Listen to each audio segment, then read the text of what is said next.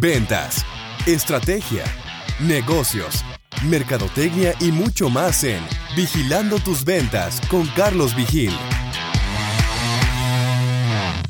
Hola a todos, buenas noches, buenos días, buenas tardes y ahora les voy a comentar un poco lo que pasó en el tercer día del 10X. En este tercer día les voy a platicar principalmente de dos ponentes que fueron, pues en mi opinión, los más interesantes y de lo que, lo que recopilamos un poquito más. Ahora, la primera persona se llama Marie Forleo esta persona eh, sí platica algo, las cosas bastante diferentes a diferencia en comparación de todos los otros ponentes, ya que no lo tomaba como un lado tanto de negocio, sino más como de vida personal. Uno de los casos que principalmente platicaba Marie es de que si tú quieres llegar a tener éxito debes de trabajar con un equipo, no debes de trabajar de forma solitaria que así es como ella empezó. Ella empezó trabajando sus proyectos de una forma solitaria, siempre por varios años y tuvo muchos fracasos. De hecho, es una historia que platicaba de ella misma como empresaria o como colaboradora en diferentes empresas que trabajaba y trabajaba y trabajaba y renunciaba de una forma muy rápida.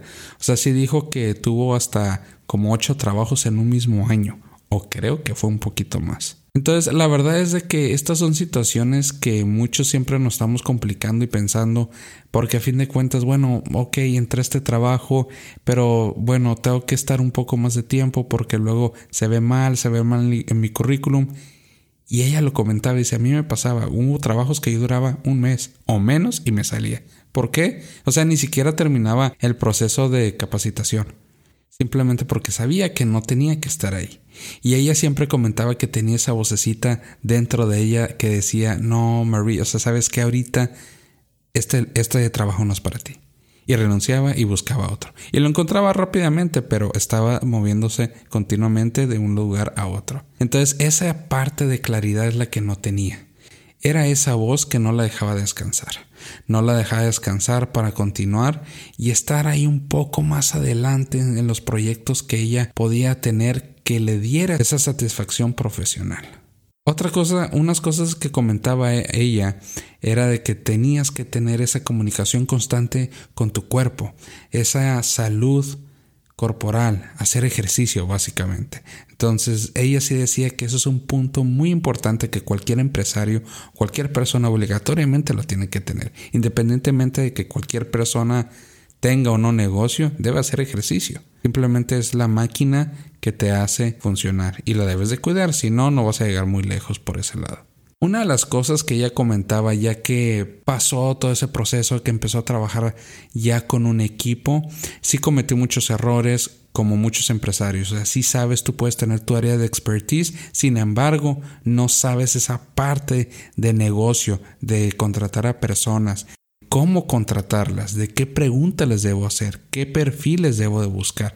Entonces, esos son partes de que muchos tenemos que delegar, pero como todo buen empresario queremos hacer todo. Entonces, eso es una de las partes que sí debemos de delegar si queremos llegar a, una parte lejos, porque muchas veces no sabemos leer a las personas por ese lado. Sí sabemos leer a prospectos para ver si van a ser clientes o no van a ser clientes de nuestro negocio. Sin embargo, ya para entrar a un dilema, a una situación de voy a contratar a alguien para que trabaje conmigo, es un cuento totalmente diferente. Y eso es uno de los errores que a ella le pasaba. Yo contrataba por contratar porque tenía una urgencia y contrataba rápido. ¿A quién no le ha pasado esta situación? La verdad, a muchos. Entonces ella sí comentaba, yo muchas, muchas veces, yo contrataba personas porque tenía que sacar un proyecto y a fin de cuentas no duraban ni unos cuantos mesecitos. Por esa misma situación, no los evaluaba, no los analizaba. Ella comentaba mucho esta situación de date to marry. Simplemente con todo esto de marketing digital, que bueno, oye, tú le estás pidiendo a una persona que se case contigo en la primera plática que tienes con esa persona.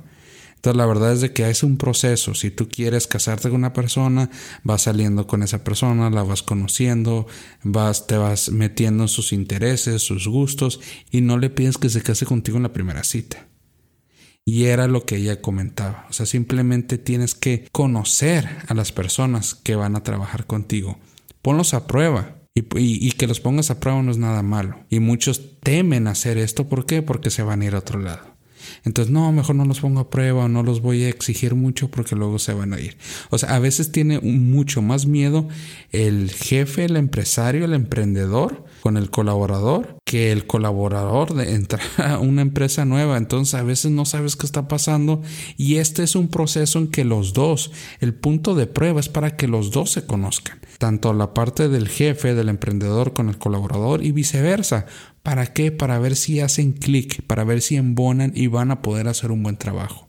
Muchos lo toman como siempre es el periodo de prueba es por parte del colaborador hacia la empresa, pero es de los dos lados. Y eso siempre lo, lo tienen que tomar en cuenta si quieren tener un poco de éxito con su negocio a la hora de contratar personas. Otra parte que Marie comentaba es de que tienes que evitar a las personas tóxicas. ¿A cuántas personas no les ha pasado ver esta situación de que entran, tienes un equipo muy bueno, según tú integras a otra persona y es esa oveja negra que empieza a contaminar a todos. Y lo que pasa, tus colaboradores buenos se empiezan a ir o se empiezan a contaminar y te empiezan a, tirar el, todo el trabajo que has hecho por años con ese, con ese equipo de colaboradores que has tenido. Entonces, personas tóxicas, elimínalas. Muévalas a otro departamento o córrelas eso es algo que ella comentó y ella lo ha hecho. Entonces simplemente no, no porque tienes a alguien que supuestamente te puede hacer un buen trabajo, pero te está empeorando las cosas mucho más por ser una persona tóxica, adiós. Simplemente no te conviene, vas a estar perdiendo mucho más si la mantienes a que si la corres. También la puedes mover a otra área, a otro departamento, donde probablemente pudiera hacer clic. Otra cosa que tú puedes intentar es entrevistar a personas. Si entrevistas a personas empiezas a conocer y empiezas a tener otro valor de información que no podrías tener de otra forma. Entonces simplemente el entrevistar a personas, Marie dice que te podría generar mucho conocimiento de mucho valor. El éxito no viene por lo que tú haces ocasionalmente, sino por lo que tú haces constantemente. Y, esta es una situación que ya la hemos escuchado por parte de los otros ponentes de una u otra forma diferente que lo han explicado, pero a fin de cuentas es el mismo mensaje. Si tú quieres tener éxito, tienes que ser constante en tus acciones. ¿Se acuerdan que habíamos platicado de otras situaciones donde, bueno, a lo mejor el éxito no les llega a las personas en un año, en dos años? Hay personas que siguen trabajando 10, 15 años en su mismo proyecto y todavía no llega ese momento de éxito para ellos. Entonces, esto es una parte que les tiene que quedar claro de que si no son constantes en sus proyectos, no van a llegar a tener éxito en ellos. Deben ser constantes, esto yo lo he aprendido y yo creo que todavía yo, yo no tengo éxito en mis proyectos, pero ahí estoy, y ahí estoy, y tengo que ser constante como lo mismo que estoy tratando de hacerlo con al generar episodios para este podcast. Yo tengo que generar una constancia para qué? Para que yo pueda tener éxito con este canal de podcast y que ustedes puedan estar escuchando información de valor para ustedes. Ahora otra cosa que comentaba María es de que si tú pierdes una batalla, la pierdas o la ganas, no importa, pero siempre aprende de ella. Siempre tienes que aprender de todos los logros que estés haciendo o todos los fracasos que estés haciendo. Y eso es lo que te va a ir formando como emprendedor. Y a fin de cuentas, lo que ella dice es, el fracaso solamente es un evento, nunca una característica. Entonces, si tú fracasas, solamente es algo que sucedió, pero no va a ser algo que te va a definir a ti como persona. Y así es como termina Marie con su plática del Tenex. La verdad es que es algo interesante la forma en que platica ella y su experiencia de vida profesional y personal y a cómo llegó a ser la persona que es. Y sí platico un poco del libro que tiene, eh, se lo recomiendo. Ahorita les voy a dejar la descripción del libro en este episodio del podcast. No lo he leído yo, pero sí se ve algo muy interesante y que vale la pena leer. Ahora ya después de ahí nos llevaron otro ponente sorpresa.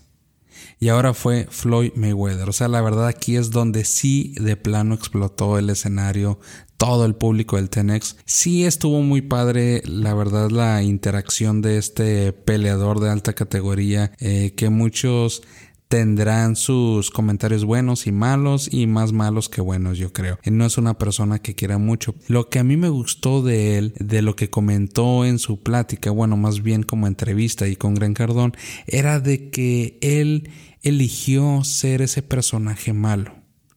O sea, a fin de cuentas, él decía, no, bueno, todos estaban estos peleadores muy grandes de los cuales podía aprender, pero yo elegí ser ese personaje malo, decidí ser el malo de la película.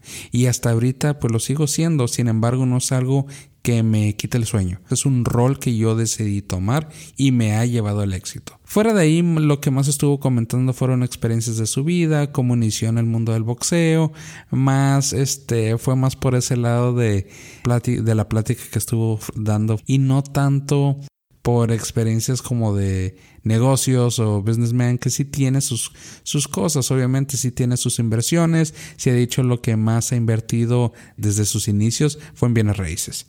Y yo creo que de ahí este Gran Cardón pues obviamente le gustó más los comentarios ya que su éxito ha sido bajo el mismo giro de negocio. Y ya la otra persona con la que terminó el 10X, esa persona sí les quiero dar más comentarios. Y esa persona fue Kevin Hart.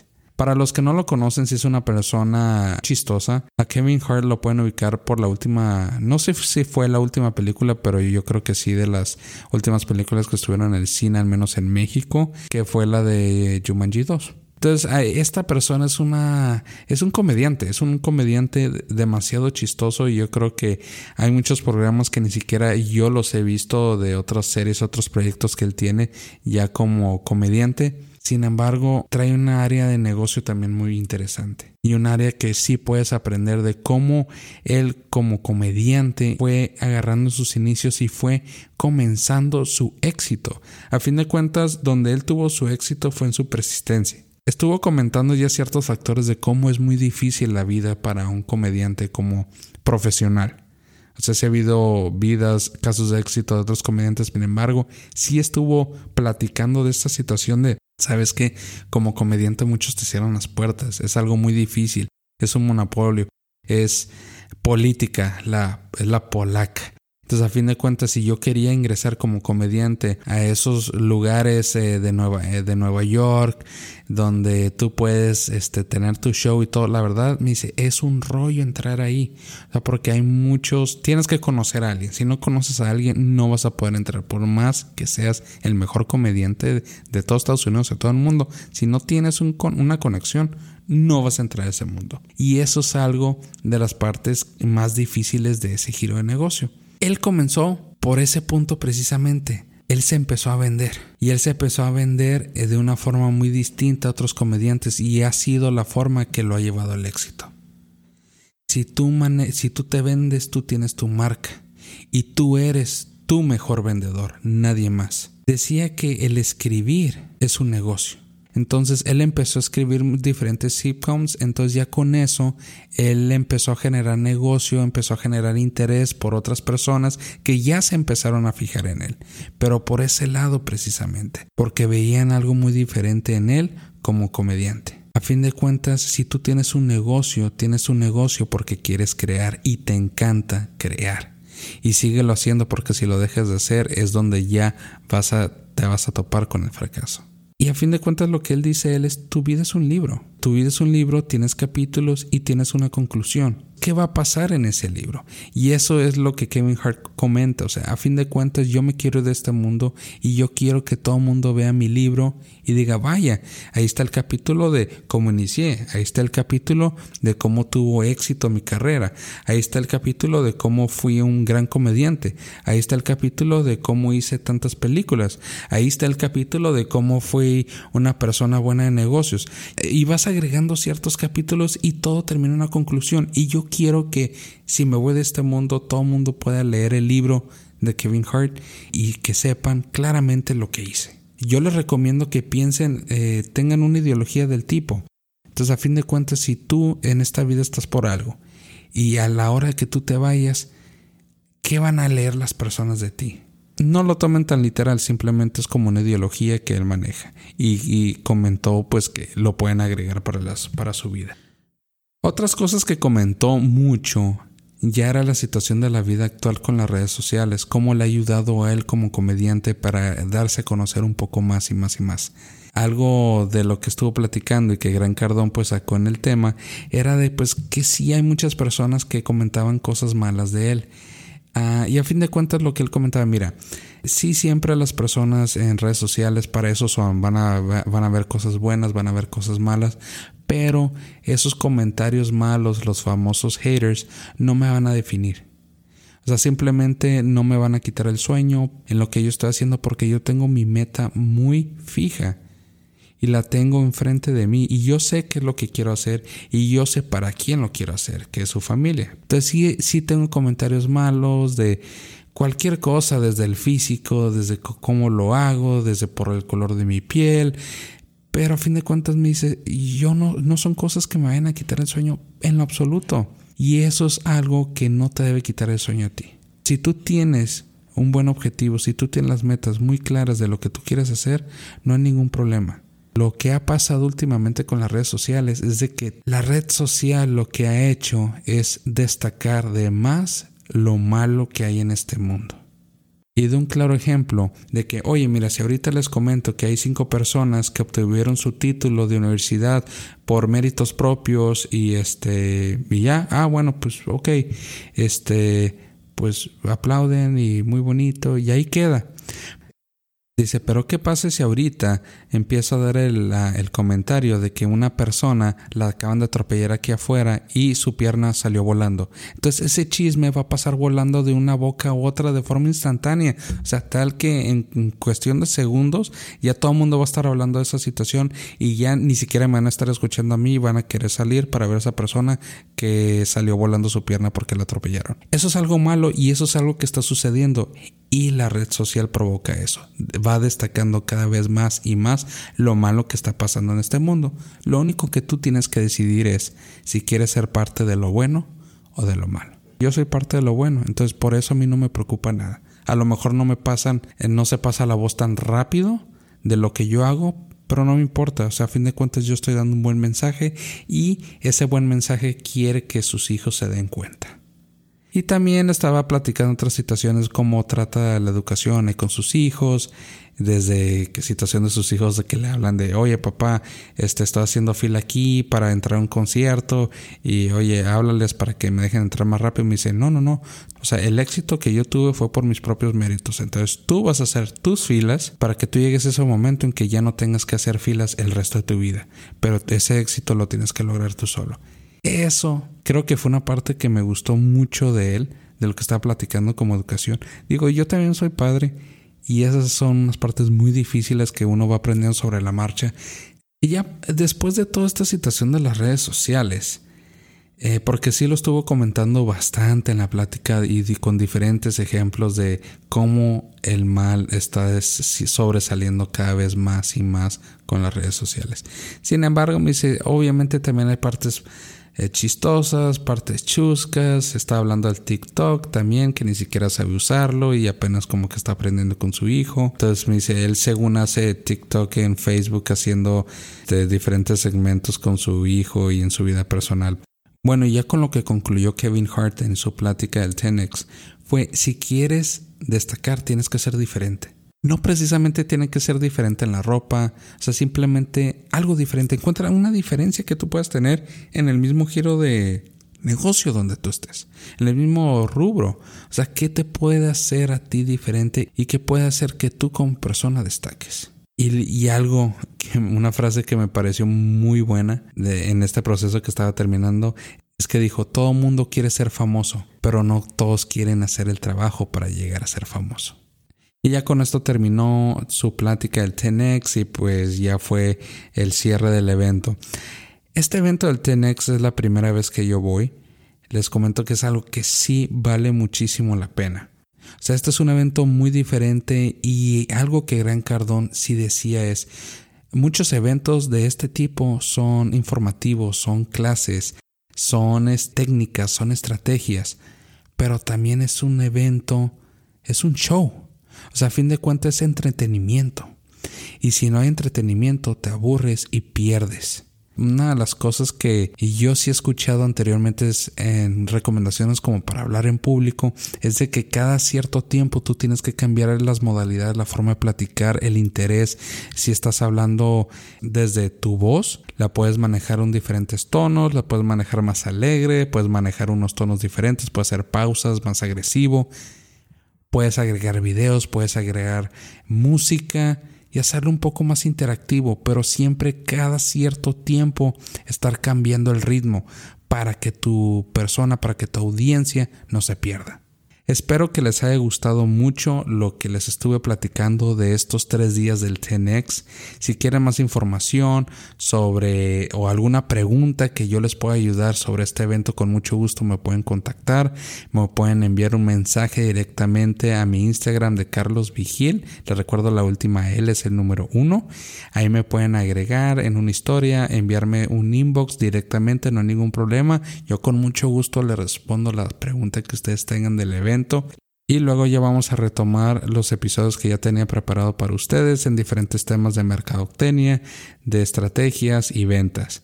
Espero que les esté gustando cómo va agarrando el ritmo este podcast y los espero en el siguiente episodio. Hasta luego.